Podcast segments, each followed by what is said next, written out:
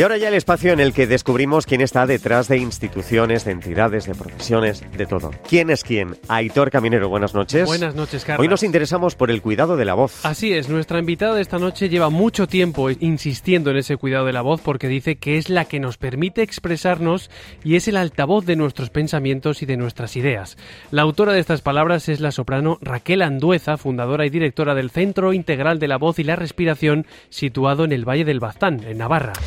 Y está ya con nosotros Raquel Andueza. Buenas noches. Muy buenas noches, ¿qué tal? Bienvenida, muchas gracias. A vosotros por invitarme aquí a hablar de la voz, que es lo que más me gusta del claro, mundo. Claro, claro, Vamos a comenzar por el principio de todo, Raquel. ¿Qué fue lo que te ocurrió para que te replantearas tu relación con tu propia voz? Claro, pues que la perdí.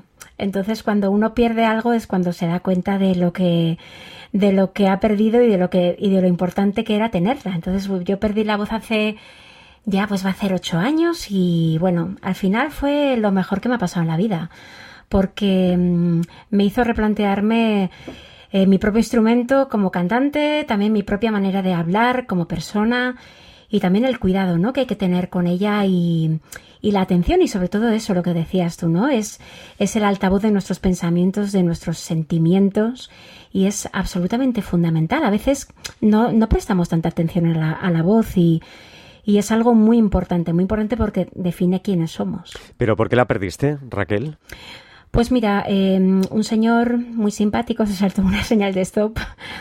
con un coche y yo frené también mucho para no colisionar y se me giró la laringe y el hueso y oides también se me desplazó. Entonces, bueno, pues a partir de ahí empecé a encontrar dificultad, no sabía lo que tenía y hasta un año largo después no me lo detectaron, con lo cual yo continué cantando con una pequeña desviación y eso pues hizo que poco a poco yo también empezara a forzar, a forzar, a forzar y me rompí, me rompí entera. ostras. Tremendo eso, ¿eh? ¿Quiénes son? Tremendo, es tremendo, ¿eh?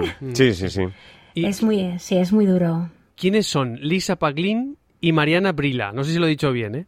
Sí, Lisa Paglin y Mariana Brila son dos señoras maravillosas, sopranos, que bueno, que fueron ellas quienes cuando yo llegué absolutamente destrozada, con la voz rota, que había pasado como por varios médicos y, y, profesores de canto también, que no sabían qué hacer conmigo, pues ellas me dijeron, ah, sí, a ti no te pasa nada, solamente tenemos que ajustar un par de cosas y todo irá bien.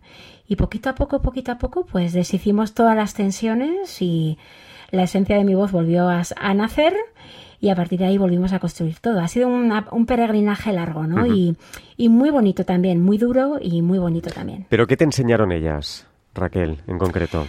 Pues mira, me enseñaron a que no hay que hacer tanto la voz, la voz mm, se produce sola. Nosotros no enseñamos a un bebé a llorar, ¿no? Cuando nace, entonces muchas veces intentamos hacer tantas cosas con el sonido, eh, tanto por, por, ejemplo vosotros que estáis detrás de los micros para intentar convencer, seducir al público, ¿no? Los cantantes ni te cuento para cantar, a veces forzamos demasiado. Y ellas me enseñaron que la diferencia entre cantar y hablar, por ejemplo, no era tanta, simplemente había que tener un trabajo muscular un poquito más fuerte y que por la garganta pasa el aire, se topa con las cuerdas vocales y se produce el sonido. No hay que hacer tanto. Sobre todo, fíjate, me enseñaron a deshacer más que a hacer. Ostras, qué bonito eso, ¿eh? ¿Sí? Incluso al hablar estamos forzando la voz entonces, porque quizás pensamos que solo la ponemos al límite cuando cantamos. Sí, muchas veces sí. Fíjate, eh, Aitor, cuando cuando cantamos parece que tenemos otro, otra voz. Nosotros nacemos con una voz que la usamos para hablar, para cantar, para reír, para llorar y muchas veces nos fijamos en la voz cuando cantamos, pero no cuando hablamos. Y es que es, es el mismo instrumento y la emisión de la voz sale, sale, de la misma manera. Entonces, si no cantamos bien, no podemos hablar bien. Si no hablamos bien, no podemos cantar bien. Y creo que, por ejemplo, y hablando de cantar ahora, ¿eh? cuando ves en la televisión concursos de la canción te echas las manos a la cabeza, ¿no? Sobre todo si los que participan son niños. ¿Por qué? ¿Qué pasa ahí? Sí. Pues mira, es que un niño tiene que tener voz de niño. Y muchas veces salen estos concursos de talentos, ¿no? Que a la gente además les emociona mucho porque cantar es muy bonito y mueve muchas emociones y se genera una energía muy bonita. Pero sale una niña, yo siempre pongo como el mismo ejemplo, ¿no? Sale una niña y dice, hola, me llamo María y voy a cantar una canción de Whitney Houston. Y entonces ella con esa voz tendría que cantar, And tendría que cantar así. Y no. Pero sin embargo, se pone a cantar como un, pues, anda, como si tuviera, perdonad por el grito. ¿Qué va? eh, Eso no es si gritar. tuviera 25 años. Sí, he gritado. Sí, Yo me he puesto en la piel de esa niña de 5 años. Sí. Y eso no, eso es fatal porque no, ese sonido no le pertenece. No sé si me explico. Entonces, hace mucho daño porque fuerzan. Ellos, claro, los niños están eh, formándose, tienen energía para todo, sus cuerdas vocales están estupendas. Pero poco a poco, poco a poco, ese forzar y además alentados, ¿no? Por propio, por los padres, por la gente que escucha y ve ese concurso, pues hace que esos, muchos de esos niños tengan problemas pues de nódulos a los 10, 12 años. Es como a veces no se escucha hablar con Julio Basulto de, de, la, de la diabetes que hay en, en los niños, que antes, hace años, esto no existía. Pues en la voz pasa lo mismo. Estas enfermedades de la voz antes no, no ocurrían. Hay una tendencia, lo que digo yo siempre, la cultura del grito, que es mortal, es mortal. Tenemos las mismas cuerdas vocales que hace miles de años, estamos sometidos a una contaminación acústica también mucho mayor, una contaminación sonora, hay muchos decibelios por todas partes, vas al supermercado siempre hay música, vas a todas partes siempre hay música, el ruido de los coches y hay mucho ruido en general. Y luego pues además hay una cultura de, de potenciar y alabar eh, que un niño es llega al máximo de su capacidad vocal o, o- y la gente mayor también. O sea, si cuando tú empiezas a estudiar canto incluso lírico, cuando tienes 14 años no puedes pensar o imaginar que vas a sonar como una persona de 40. Tu voz tiene que sonar eh, en correlación a como tú, eh, eh, a como tú eres, a, a la voz que, que los dioses te han dado cuando naciste por, tu, por tu configuración física. Y luego también, pues, respetar, respetar tu edad, tu cuerpo y tu propio instrumento, ¿no? A veces queremos aparentar que tenemos otra voz para seducir o para convencer o para intentar ser más dulces y una cosa es modificarlo de manera puntual pero otra es forzar y forzar y forzar para dar una imagen eh, cuando hablamos o cuando cantamos que no se corresponde con quiénes somos y vaya rollo se metido ¿no? ¿Qué va, qué va? Estamos aprendiendo contigo. Estamos aprendiendo mucho. Entiendo que calentar la voz antes de un concierto es fundamental y estamos acostumbrados a ver a los artistas enjuagarse la boca, toser, hacer una especie como de escalas de la voz. ¿Esto es lo más adecuado o, o qué es lo que haces tú? Pues mira, yo antes hacía todo, todo eso y ahora cada vez todo y más. Eh, pero fíjate, si tú te has levantado por la mañana, tú tienes un concierto a las 8 de la tarde, ¿no? Por ejemplo. Y te has levantado, has hablado, has canturreado un poco, te has reído. Cuando uno se ríe, se ríe bastante agudo. Eh, pues yo lo, que hago normalmente sobre todo es comprobar siempre si estoy bien, eh, para la primera canción. La primera canción siempre es la que más me pone nerviosa, ese primer contacto con el público y sí que suelo canturrearla un poco en el, en el camerino.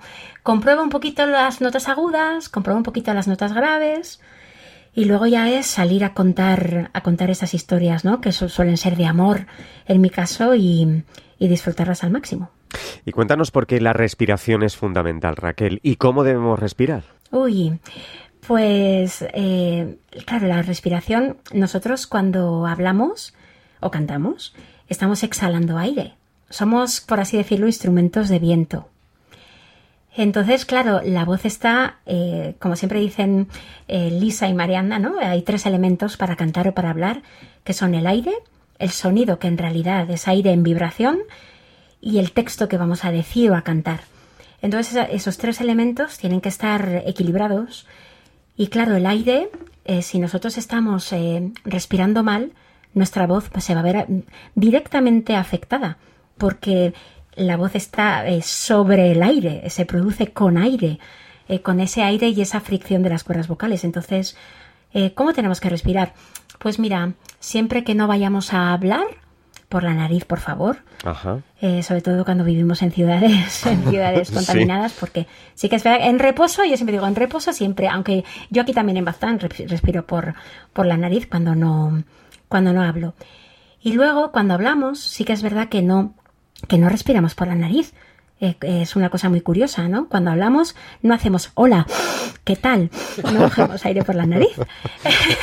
Pero claro, es que nunca pensamos en ello. Sí, sí, es verdad. Nunca pensamos en ello, pero en, en realidad lo que hacemos es como que se suelta la última sílaba de lo último que has dicho y, esa, y ese pequeño aire vuelve a entrar en la boca que es el que nos hace que no el que hace que no tengamos que inhalar profundamente para seguir hablando pero por eso toda esa mecánica de fonación tiene que estar eh, equilibrada ¿Cómo se aprende a transmitir emociones con la voz? Entiendo que es complicado esta pregunta, ¿eh? Pues mira, es complicado porque, mm, porque muchas veces eh, pensamos que tenemos que hacer algo externo. ¿Sabes cómo se comunican las emociones? Sintiéndolas. Es decir, eh, si de pronto yo me encuentro con vosotros eh, por la calle me alegro, os diré, hola, ¿qué tal? Y por supuesto mi voz se pone más aguda, eh, canta un poco más. Por ejemplo, yo mm, me encuentro, yo que sea una persona que no me gusta tanto, que tengo miedo, diría, uy, hola, ¿qué tal? ¿Qué tal? Y entonces la voz automáticamente se oscurece, ¿no?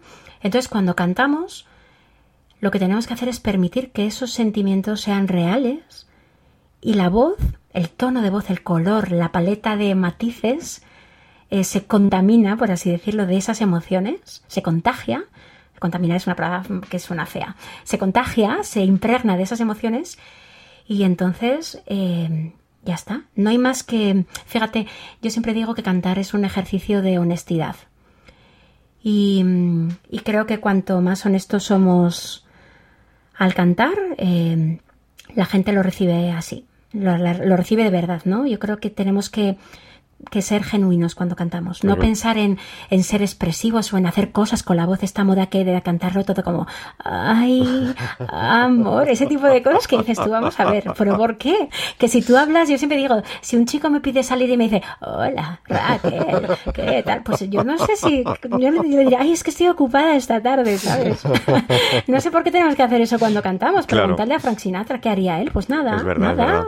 Oye, Raquel, y después de esa experiencia que nos contabas al principio con Lisa y Mariana, es cuando decides crear el Centro Integral de la Voz y la Respiración. Cuéntanos qué haces en ese centro, qué hacéis y sobre todo dónde estáis. Pues mira, está en un sitio maravillosísimo, un poco perdido en el Valle de Baztán porque porque como trabajo también con gente, ¿no? que con problemas de ansiedad, con gente que está muy ocupada y no tiene tiempo de mirar su propia respiración o incluso gente que ha tenido problemas después del COVID que quieren un poco eh, restaurar un poco ese equilibrio de la respiración y trabajamos siempre desde la respiración que es eh, orgánica, simple y también encaminada a, la fonación, ¿no? A hablar.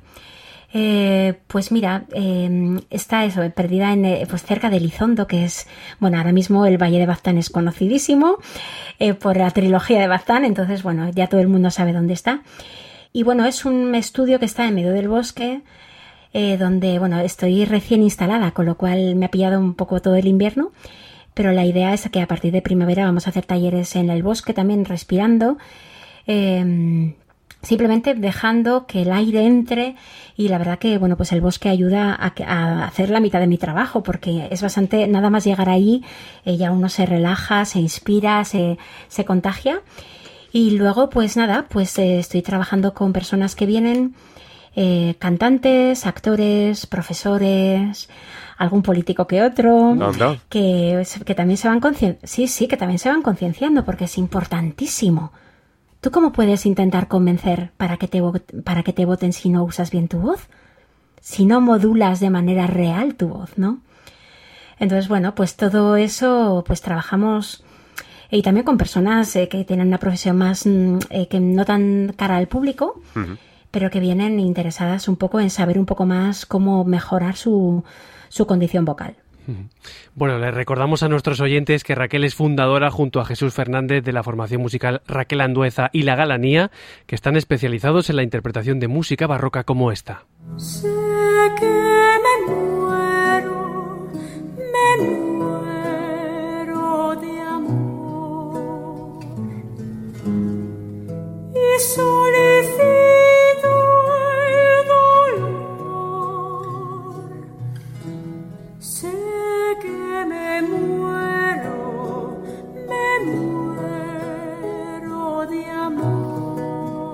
es que da cosa interrumpirlo, es tan bonito. Ya, pero el tiempo en la radio Sí, es así. sí. Raquel, que sepas que él no quería entrar, pero digo, pero habla ya, Habla habla, ya, ya, sí. que se nos acaba la entrevista. Bueno, ¿cómo, es cómo- bonita esa canción, Es bonita, es, es muy bonita, bonita. cómo decides que te vas a especializar en la música antigua, Raquel? Pues es que yo creo que me eligió a mí ella, porque todo lo que me gustaba desde pequeña, que no fuera, vamos, que no fuera pop, eh, casualmente era música del siglo XVII y siglo XVIII, era lo que más me gustaba. Y entonces allá a los 18 me di cuenta de eso, ¿no? Y entonces eh, decidí que, bueno, iba a intentar cantar lo que me gustaba, ¿no? Y, es que es una música preciosa que donde los afectos también eh, tienen una función primordial, es la- se llama la, eh, la época de los afectos y el texto, la retórica tienen un poder tan brutal que me cautivó desde, vamos, de una manera irracional casi.